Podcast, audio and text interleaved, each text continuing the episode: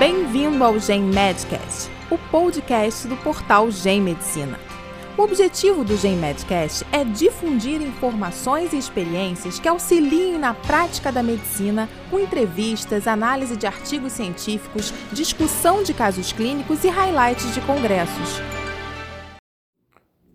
Sou Eduardo Toledo de Aguiar, diretor da Espaço Vascular empresa médica privada especializada no atendimento da doença venosa crônica. Fui professor associado de cirurgia vascular da Faculdade de Medicina da Universidade de São Paulo e diretor científico da Sociedade Brasileira de Angiologia e Cirurgia Vascular, Regional São Paulo, e ainda sou membro da Associação Brasileira de Flebologia e Linfologia. O assunto que vou falar é doença venosa crônica, que de longe é a doença mais comum a acometer os membros inferiores, ou seja, as pernas. As varizes veias tortuosas e dilatadas que fazem saliência na pele dos membros inferiores são a característica principal dessa doença. Estudos epidemiológicos brasileiros mostram que a prevalência da doença venosa crônica na população de idade acima de 16 anos é de aproximadamente 35%, 50 milhões de brasileiros.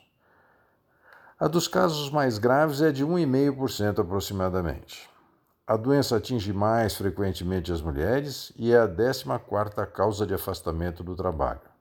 Não é doença fatal, mas tem enorme repercussão socioeconômica. No final do século XX e nas primeiras décadas deste século, essa doença foi definida segundo a manifestação clínica principal a etiologia, a anatomia e a fisiopatologia. É a classificação CEAP, CEAP, Clínica, Etiologia, Anatomia e Fisiopatologia, P em inglês de Physiopatology. Segundo essa classificação, as manifestações clínicas são variáveis conforme a gravidade. O grau C1 caracteriza-se pela presença de telangiectasias e veias reticulares. Telangiectasias são vênulas dérmicas visíveis de cor vermelha ou azul, comumente chamadas de vasinhos, e veias reticulares são subdérmicas de calibre até 3 mm. O grau 2 é caracterizado pelas varizes propriamente ditas, veias de localização subcutânea dilatadas e tortuosas de mais de 4 mm de calibre que fazem saliência na pele. No grau 3, C3, além da presença das varizes, há edema dos membros inferiores. No grau 4, C4, além das varizes e edema, há o comprometimento da pele, caracterizado por manchas pigmentares, cor marrom ou ocre, pela inflamação da pele com eritema e descamação e a perda da elasticidade. A pele fica brilhante, lisa e endurecida, a dermatofibrose. O passo seguinte na evolução da doença é o aparecimento de feridas de cicatrização difícil e demorada. A classificação clínica C5 é caracterizada pela presença de cicatrizes de feridas, e C6, o mais grave, quando a ferida está aberta ativa. A anatomia da doença é definida pelo ecodoppler venoso colorido. Este exame define quais os sistemas venosos do membro estão comprometidos, fornecendo um mapa da doença venosa. Define-se o comprometimento do sistema superficial e perfurante comunicante, o mais comum, e se há comprometimento do sistema venoso profundo. Dependendo do que é encontrado neste mapa, varia a estratégia terapêutica. A etiologia da doença venosa crônica varia é congênita quando o indivíduo nasce com uma malformação vascular, primária quando não há causa conhecida e secundária quando a causa está bem definida, trombose venosa profunda, fístula arteriovenosa. A doença venosa crônica primária é a mais comum. O último item da classificação é a fisiopatologia. A dilatação venosa provoca insuficiência de válvulas no seu interior, o que desencadeia o refluxo do sangue. Quando o indivíduo está em pé, a contração da musculatura da panturrilha faz que o sangue no membro inferior seja impulsionado no sentido do coração, contra a gravidade, e as válvulas impedem seu retorno. A disfunção dessas válvulas faz com que o fluxo de sangue se inverta e fique sempre um volume estagnado no membro, o que, com o passar do tempo, leva ao comprometimento da pele. A doença venosa crônica mais comum é de etiologia primária, provocada pelo refluxo do sistema venoso superficial. Recentemente, várias técnicas de tratamento desse problema são propostas.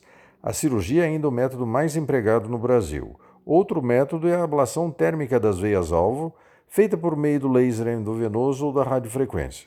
As ablações térmicas são feitas sob anestesia, mesmo que tumescente, acompanhada de sedação na maioria das vezes, o que implica no uso de sala de recuperação pós-tratamento.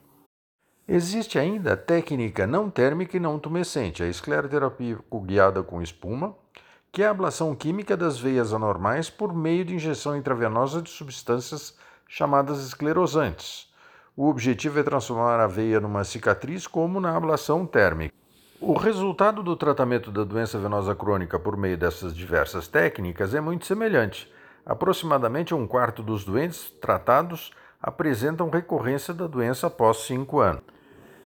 Verifica-se que se trata de doença cuja causa é ainda desconhecida na imensa maioria dos casos, cuja característica é a recorrência e que acomete milhões de pessoas.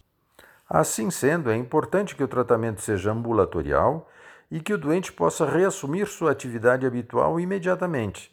A escleroterapia coguiada com espuma é o que mais se adequa a este princípio. Escleroterapia com espuma é a maneira de potencializar a escleroterapia. Os esclerosantes mais eficazes são classificados como detergentes. Estes destroem a porção lipídica da membrana celular, provocando dano irreversível. Outra vantagem desse tipo de esclerosante é formar espuma ao ser misturado com ar ambiente. Ao ser injetado na forma de espuma, não se mistura com o sangue e fica diretamente em contato com a parede venosa Desta forma, é possível tratar veias de qualquer calibre, sem anestesia, sem a recuperação pós-tratamento e no consultório. O doente pode reassumir sua atividade imediatamente e não deve fazer repouso após o tratamento. Essa técnica pode ser empregada em qualquer estágio da manifestação clínica independente do calibre da veia a ser tratada, isto é, todos os casos de doença venosa crônica primária. Levantamento feito na espaço vascular revela que 75% dos doentes tratados estão sem varizes e sem sintomas após período de 5 anos, e o risco de tromboembolismo pulmonar é de 0,5%. Em resumo, a doença venosa crônica tem alta prevalência, é recorrente, deve ser tratada em regime ambulatorial e a escleroterapia coguiada com espuma é o método mais adequado pela sua simplicidade de execução, segurança e resultado compatível com qualquer outro tipo de tratamento. Muito obrigado pela atenção e até uma próxima oportunidade.